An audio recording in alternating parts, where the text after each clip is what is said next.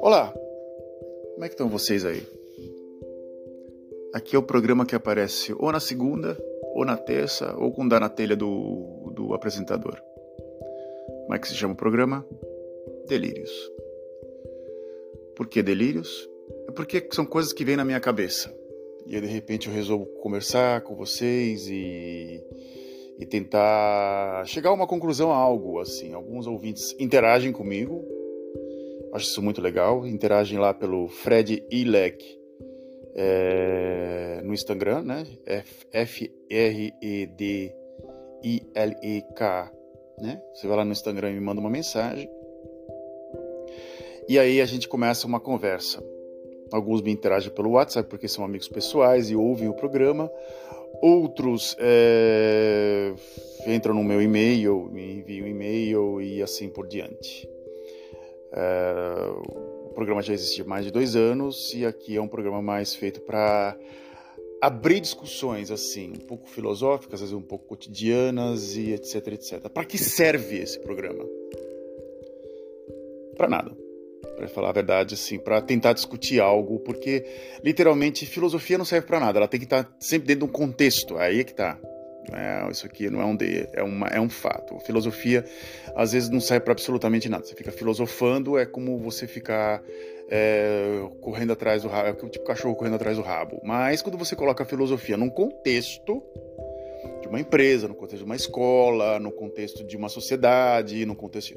Aí a filosofia tem a sua função. É uma espécie de um elemento neutro que interage em várias é, se, se ele se muta de acordo com o local que está. Essa aqui em si é a função da filosofia. Você pode citar autores, pode citar assim. Então, quando você pega um livro e você começa a ler num contexto, vou citar um exemplo para vocês assim. O, você pega lá o George Orwell, ele tem vários textos sobre.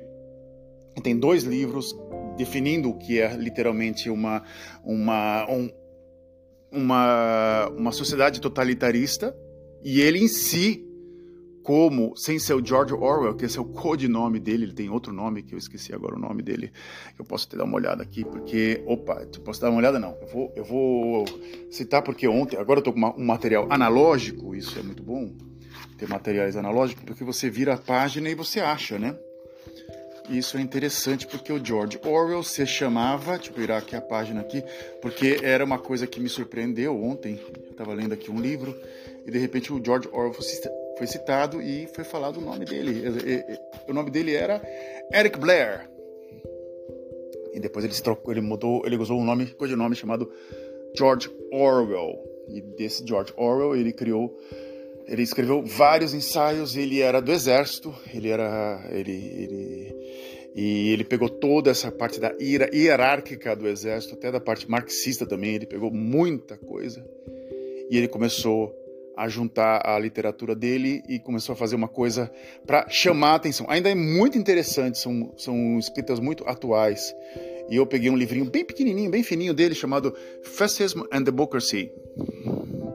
Fascismo e Democracia. É um ensaio rápido, você lê em 30 minutos, você lê.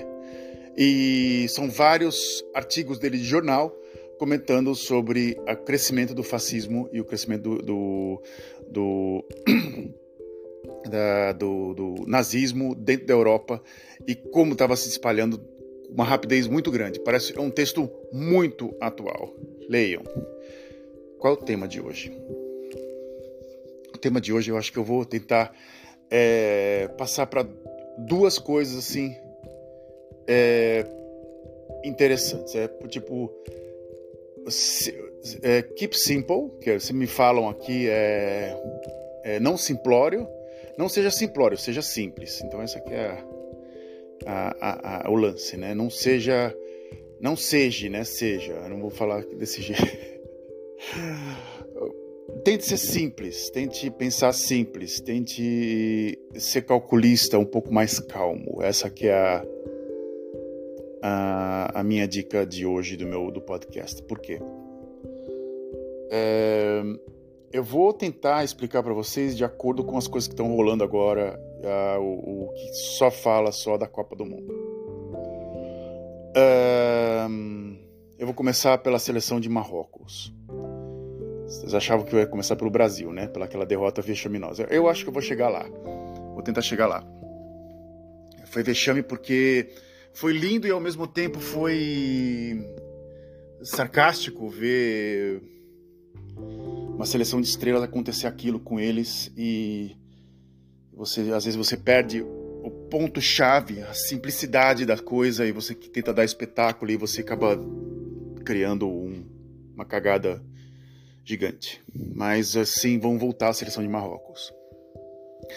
Na seleção de Marrocos existem dois jogadores que me chamaram muita atenção. Hakimi, nascido na Espanha e resolveu é, é, jogar por Marrocos, então uma estrela que passou por vários clubes da Europa, está no Paris Saint-Germain agora, jogou no Real Madrid, foi negado pelo Real Madrid é, e acabou passando por vários clubes grandes, até Inter de Milão e está no Super Paris Saint-Germain, junto com o Neymar e o Messi, e hoje joga é, por Marrocos, pelo país do seu coração.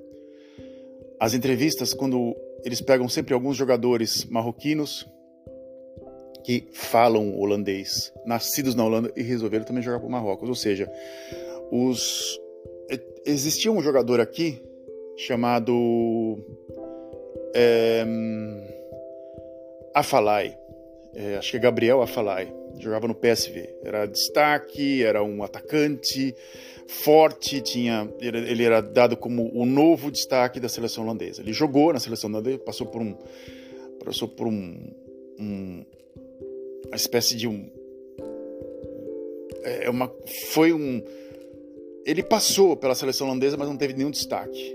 Ele foi contratado pelo Barcelona, o Barcelona estava empolgadaço com ele e ele não foi bem no Barcelona. Ficou no banco de reservas e saiu e ele acabou se machucando, machucou feio o joelho e ele acabou sendo cortado definitivamente e acabou virando comentarista de futebol. Menino de 31, 32 anos. Podia estar jogando futebol, mas não estava jogando futebol, não parou. A TV holandesa, onde eu moro, já tem 14 anos, eu moro na Holanda, colocou ele como comentarista dos Jogos de Marrocos. Então você via ele contido e de repente Marrocos chegou na semifinal. Interessante, né? Interessante. E a gente pergunta assim, mas, pô, mas que cargas d'água esses jogadores marroquinos foram defender a seleção de Marrocos e não a seleção dos países que eles de origem deles, tipo, porque o Hakimi não foi para Espanha e ainda eliminou a Espanha, né, no último pênalti.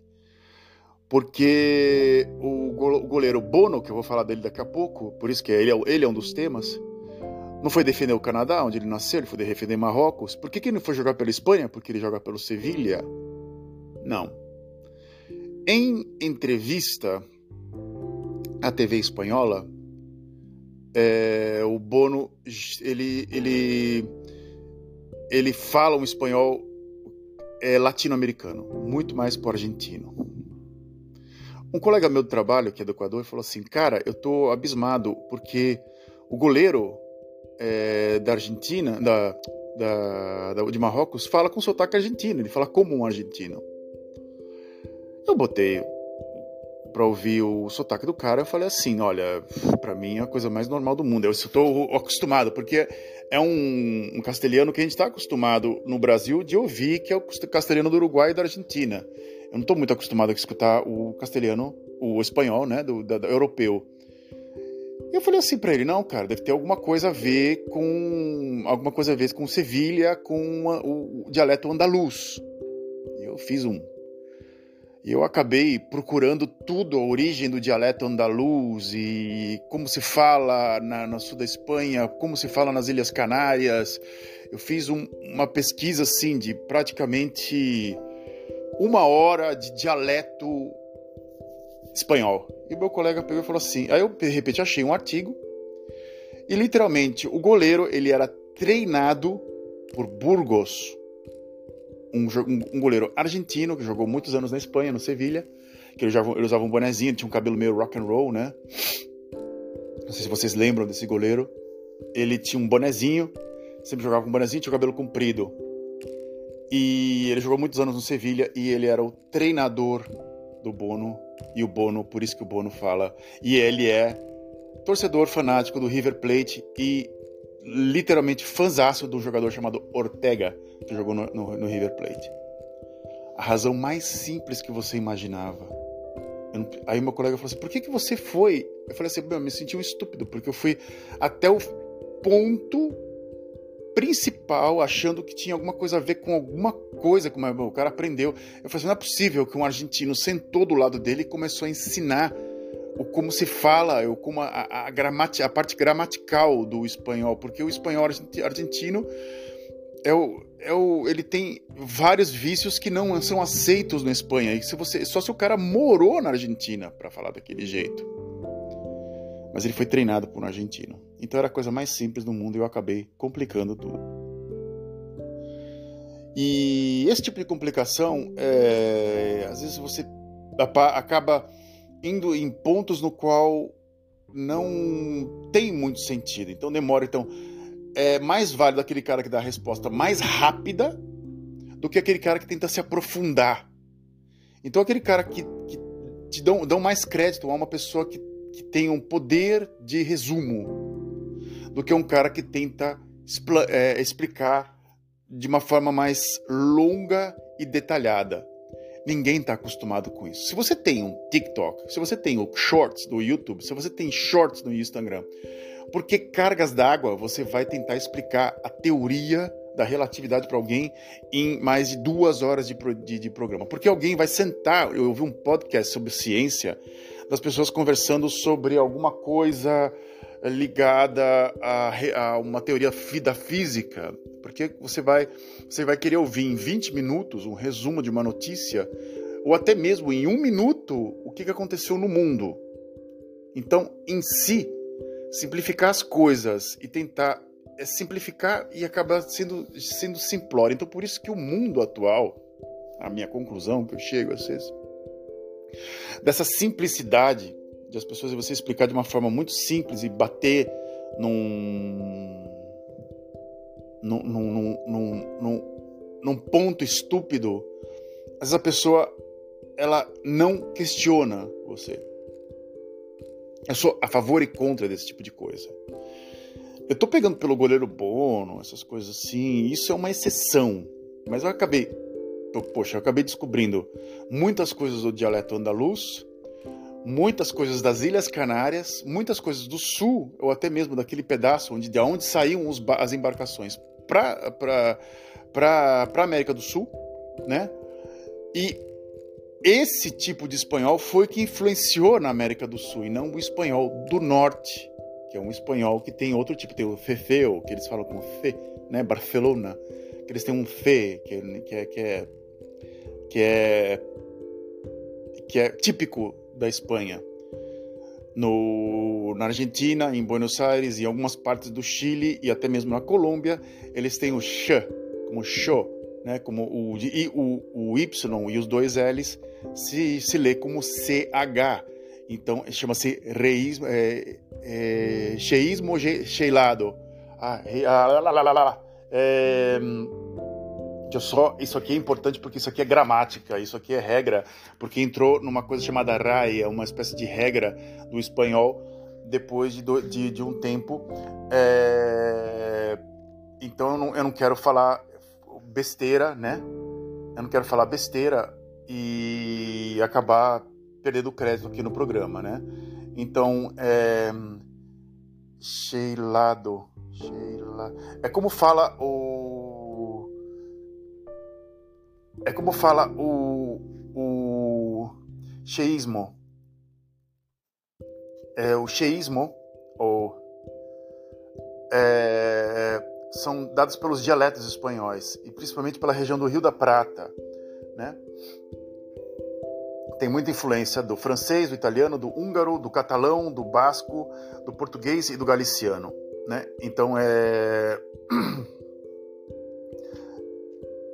eles é, é, é, é muito mais é bem complexo. Então mostra que as áreas de onde há, estou vendo aqui no, no, no, YouTube, né? é, é, um, é uma espécie de uma troca fonética, né? E aqui você vai entrar no. É cheísmo, chama-se, né?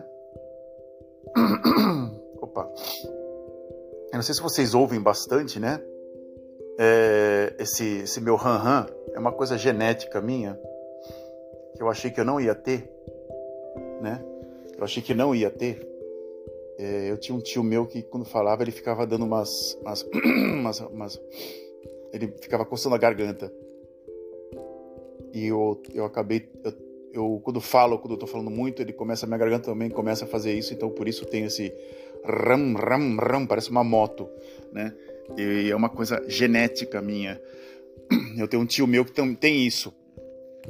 E a minha mãe, às vezes, quando tá falando demais também, e principalmente do lado da minha mãe, e eu acabei herdando isso. Então, é, se isso incomoda vocês, eu vou tentar, é, da próxima vez, usar uma pastilha contra esse tipo de coisa e também me policiar, porque às vezes é um pouco irritante.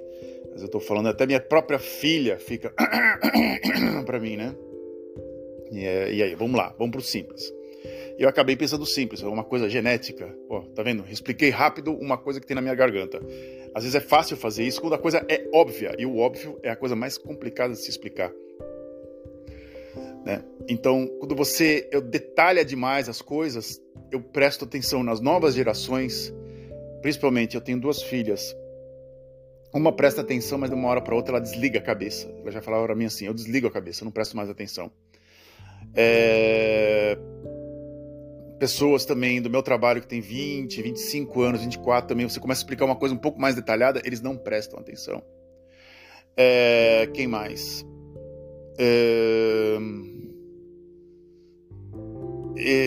é, muito normal é, isso que está acontecendo agora. Se você simplificar as coisas, as pessoas entendem, então entendem uma, uma parte muito ruim. Como um exemplo, o que está acontecendo agora no Brasil, se as pessoas tivessem noção do que foram as ditaduras no Brasil, se eles tivessem noção de que o que foi a ditadura militar no Brasil, ninguém ficaria é, fazendo, louvando é, é, torturador. Um exemplo. Mas quando tem um estúpido que simplifica tudo e cria tudo uma teoria da conspiração e usa a dialética dele para literalmente confundir do que explicar, fica complicadas as coisas. Ontem mesmo, esse final de semana teve uma festa e tinha um senhor é, é, entre nós de 69 anos. Ele foi pro banheiro e de repente a pressão dele caiu. E ele, é, as pessoas no, na festa ficaram um pouco assustadas com o que aconteceu. Era um senhor bem mais velho, era o mais velho até do, do grupo, e algumas pessoas comentavam de que, que ele deveria parar, né? ele deveria se aposentar.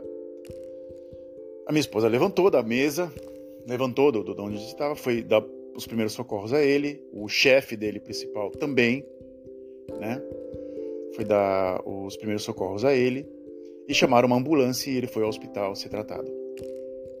Nesse meio tempo, um dos colegas da minha esposa, que era uma festa de empresa, né? Eu tinha aqui as famílias, comentou o seguinte: é, ele ainda trabalha conosco, mas em si é, ele poderia se aposentar. Eu entendi isso, né?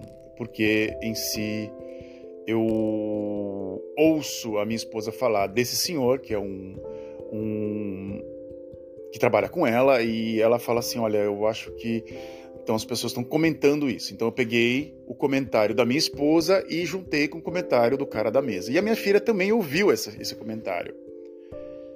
E a minha filha falou assim: não foi nada disso que ele falou. Ele falou assim: ele tá, ele poderia estar, tá, ele tá trabalhando conosco, mas ele, ele, ele poderia estar tá aposentado ou coisa. Olha, olha pai, ele não comentou nada disso não. Ele, ele comentou que o cara até gosta de trabalhar, mas ele poderia tá, estar em casa aposentado. Não é isso que a gente vai aposentar, ele tem que sair. E foi mais ou menos o que eu comentei. E literalmente estão com planejamento de mandar o cara embora. Né, esse senhor embora. Então são duas situações diferentes. Eu tinha o conhecimento do que a minha esposa sabia, mas a situação dele dentro do trabalho mais o comentário de um indireto de um dos amigos ou pessoas mais próximas dele. A minha filha sabia, ouviu a conversa naquele meio, naquele minuto. E ela falou o que o cara falou. Vocês estão entendendo? O que o amigo chamado Peter falou, né? E eu acabei de novo juntando três situações e montando uma que literalmente não pode ser que tenha sentido, pode ser que ele seja mandado embora e por causa de parte de saúde ele seja aposentado. Ou seja, eu vi num três passos à frente. Mas a situação do presente naquele momento era completamente outra. Então eu acabei distorcendo o que foi a realidade. Vocês estão entendendo o ponto que eu, a que eu estou chegando? De que, no meu ponto, simplificar é muito mais complicado. Eu tenho, às vezes, brigas com pessoas. É, atualmente está se repetindo muito. Por quê? Eu tenho uma mania é, desgraçada de me aprofundar nas coisas. Então eu me aprofundo em alguns pontos e eu eu acabo sabendo mais coisas do que é o necessário. Às vezes eu aprendo também ou, ou eu costumo digerir a informação de forma incorreta. É, então, quando você entende de forma incorreta, você acaba transmitindo ela de forma incorreta. Mas eu tento repetir essas informações, eu vejo de várias fontes até chegar a um, a um ponto, ao ponto da, da, como se diz assim, da realidade ou do fato. É muito complicado fazer isso. Tem gente que faz isso muito rápido. Eu demoro uns, um bom tempo. Não sei, não sei calcular assim, falar para vocês exato. Então, eu como trabalho com caras meio povão, né? Eles, eles absorvem esse tipo de informação, uma informação um pouco mais superficial e tem contato com coisas superficiais. Um cara do meu trabalho, tipo, é assiste Lord of the Rings, é, adora é, filosofia, é, histórias medievais, entra em personagens até, faz RPG, entra em, em, fala inglês, sonha em inglês e coisas do gênero, e ele se acha um, um master of the English, uh, the, the, the, the, language, the, from, the, from the, the English, the British fucking hell, exemplo assim. Numa das conversas, além desse paralelo, o cara ainda é fanático de histórias japonesas ou de animes ou mangás, mas são coisas, os animes e os mangás que são que saem da, do Japão para o resto da, do, do, mundo são geralmente mangás populares, são tipo massa mangás. Então tem vários tipos de, de, de categorias e às vezes o que sai do Japão são coisas para massa, consumo de massa. Então são coisas que não às vezes pegam muito clichês e não são coisas tão aprofundadas. Então o cara também absorve esse tipo de material. O Japão massa, não o Japão, a sociedade em si, que é outra coisa muito mais complexa. É, numa das conversas eles falaram assim: Ó, oh, vou morar no Japão. Bem, eu tenho uma esposa que morou sete anos, no, quase dez anos no Japão. Meu sogro e minha sogra também. Então tem histórias pra caramba. E eu vou dar aula de inglês lá. Ele fez duas combinações.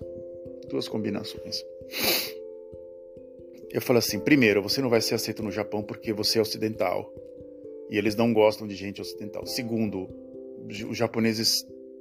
Por que, que você vai ser contratado como professor de inglês no Japão, sendo que você não tem nem graduação? Eu falei para ele: então você fala demais. Eu falei para ele. Bem, finalmente tirei também uma conclusão é, superficial.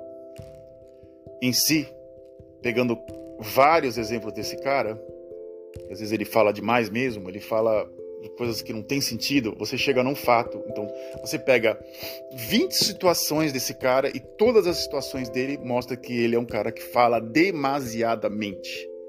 É um cara que nunca chega num fato. Ele nunca faz aquilo que ele fala. Cheguei num fato, cheguei num ponto, eu agredi a pessoa de acordo com o fato que estava acontecendo. ele virou para mim e falou o seguinte: é, Porra, meu, é, por que, que você falou isso para mim?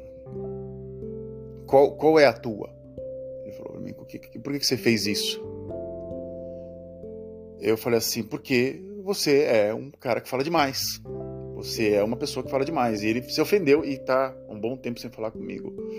Outro cara também que fez isso comigo foi um cara que sempre pega é, nacionalidades e pega o clichê de cada nacionalidade e faz, tira uma conclusão dela. O russo é ditador, o alemão é nazista, o brasileiro é favelado.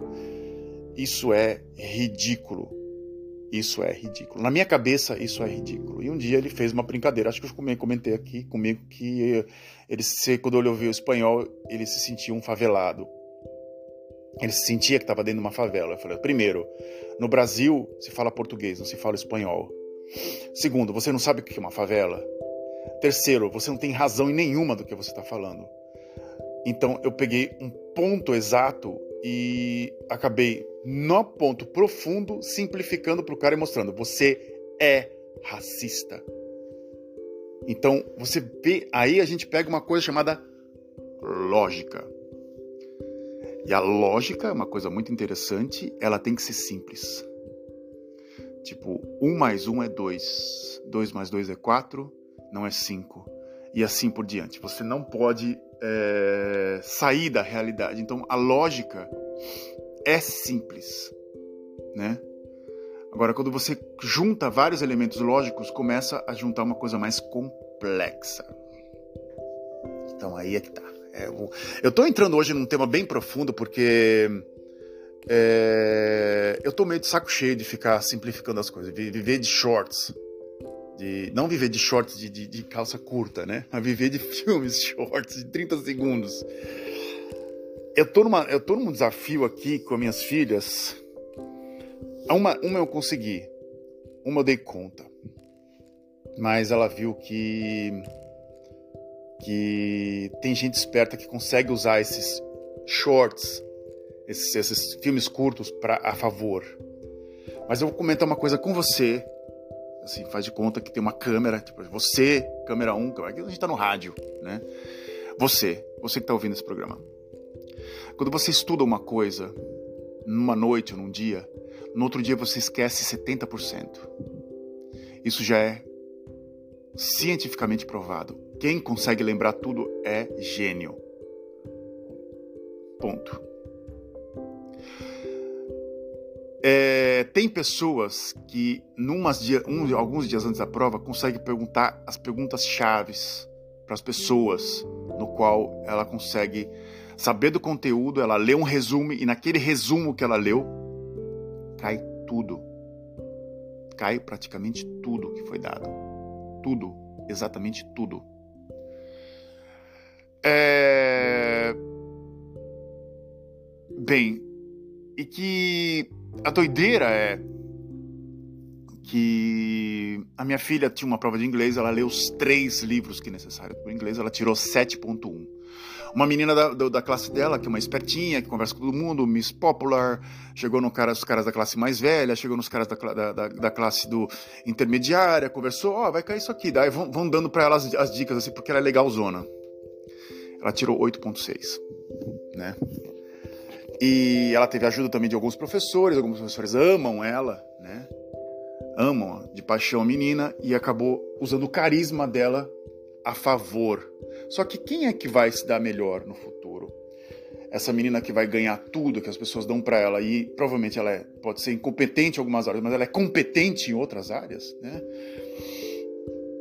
qual, como é que é o ser humano em si? O ser humano é um ser, é um ser social, né? Aí se perguntam assim, você prefere uma pessoa ou uma obra de arte? Ou um, livro? Bem, quem respondeu um livro é uma pessoa que está, literalmente, não é um, uma pessoa muito social. Quem respondeu uma pessoa é uma pessoa social. Eu tenho interesse mais em pessoas e livros. Muito mais em pessoas. Então, você ser uma pessoa social, isso é muito importante. Você é, é ter um, um, uma espécie de empatia e não viver só dos livros também é importante. Você, você acaba virando um bicho do mato, você não tem socialização, você acaba virando um, uma pessoa esquisita, visto pelo ponto de vista de outras pessoas, assim, falando, ah, lá vem aquele esquisito, aquele estranho lá, vem falar aquelas, aquela, aquela maluquice de livro, ah, não. Uma coisa para finalizar o, o, podcast, que é eu, eu quando estava no primário, eu tinha uma menina que era apaixonada, chamava-se Marcela. A Marcela era uma graça. Marcela, na minha, na minha memória, a Marcela era uma graça. É, não sei como é que ela está hoje, não faço o mínimo. Eu tinha pessoas do meu, do primário que chegaram a entrar comigo via WhatsApp e eu, como não era muito fã da, do, do, grupo deles, não era um cara assim, falava uau, adoro vocês, abraço todos vocês, beijo, hum, hum, hum, vem cá, né? Não. É, uma vez a Marcela, num dia de estudo, né? É, isso foi década de 90 de um cara. A Marcela era uma espécie de uma, um poema. Ela era, ela, ela era. Ela era mais ou menos, tinha um metro e setenta e poucos, assim. Ela tinha um cabelo bem liso, castanho. Ela, uma bonequinha, ela parecia assim, uma bonequinha, né? Uma, uma... E num dia de estudo, assim, eu fiquei com. A gente acaba se empolgando, né? E conversando. E, e, e eu, como. como quando, quando tem uma pessoa que eu gosto, né? De conversar, eu acabo me empolgando é, em termos de temas, assuntos e etc, etc, etc. E o que aconteceu foi que, que eu acabei conversando com ela e de repente ela falou assim: Ah, tem um cara lá na minha rua de que ele adora ficar lendo poema e ficar citando coisas na esquina para ficar impressionando que ela, é, ele é muito inteligente. Ah, eu acho ele um babaca. Falei, sério? É. E ela gostava de um cara chamado Kleber. E o Kleber era um cara, era uma espécie de um, de um cara, é, aqueles meninos popular da, da, da, da classe que jogava vôlei, jogava futebol de salão, é, é, era bom em tudo. No vôlei ele era, era, o levantador, o amador. Ele tinha cabelo preto e olho claro jogava tênis de mesa, foi campeão duas, três vezes na escola, vice-campeão é, do, do, do, do que era uma espécie de campeonato entre escolas, né? Eu acho que ele chegou até chegar, ele chegou até tentar ser, jogar tênis de mesa profissionalmente, né? E ela adorava esse cara. Ele tinha é, habilidades físicas e não intelectuais. É, esse dia a Marcela para mim falou assim: Poxa, como é que um sonho de mulher, né, que na minha cabeça era um sonho, não sei como é que ela está hoje, deve ter uns 40 e poucos anos, pode.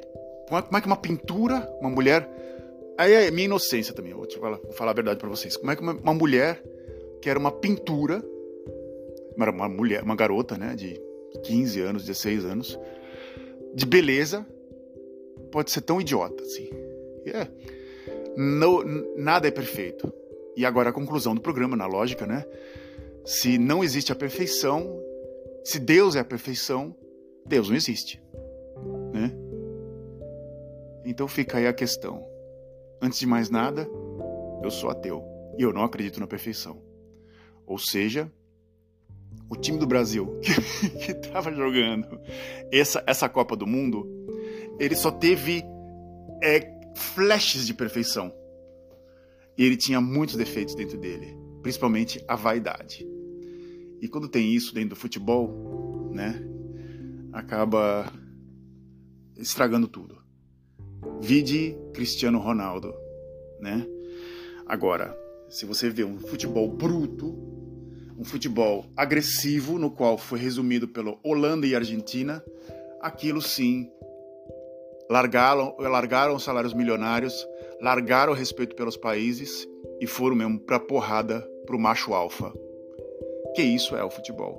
Isso é o início do futebol. That's it. Vamos passar hoje para uns delírios futebolísticos? Como tá em clima de Copa do Mundo? Sim. Eu tenho algumas dicas a vocês. A primeira é Brasil e Itália 1982. Jogo onde tinha Sócrates, Zico, Falcão, Éder, é, etc, etc, etc. O time, o time dos sonhos do Brasil. Assistam esse jogo. É estratégia versus talento. A estratégia ganha. A Itália enfia três e joga nos defeitos do Brasil. É, é, é como se fosse o Mike Tyson versus Evander Holyfield.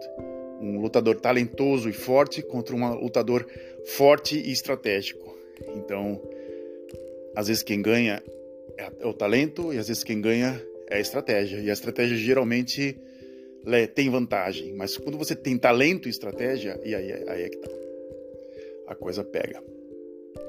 Temos também a final de 70, é, Brasil e Itália, 4 a 1 pro Brasil. Assistam também. Você não vê, você vê faltas duras, não tem cartão amarelo, não tem expulsão, tem apenas substituição. E isso era o futebol da época do Pelé. O Pelé podia entrar em campo, enfiar a muca na cara de um, de um jogador e não ser expulso. Não existia linha de impedimento, por isso o Pelé fez mil gols e assim por diante. Mas o Pelé, aí é que tá, foi o criador de muitos truques dentro do futebol. E a bola era muito mais pesada, é, o, o, jogo era muito mais violento.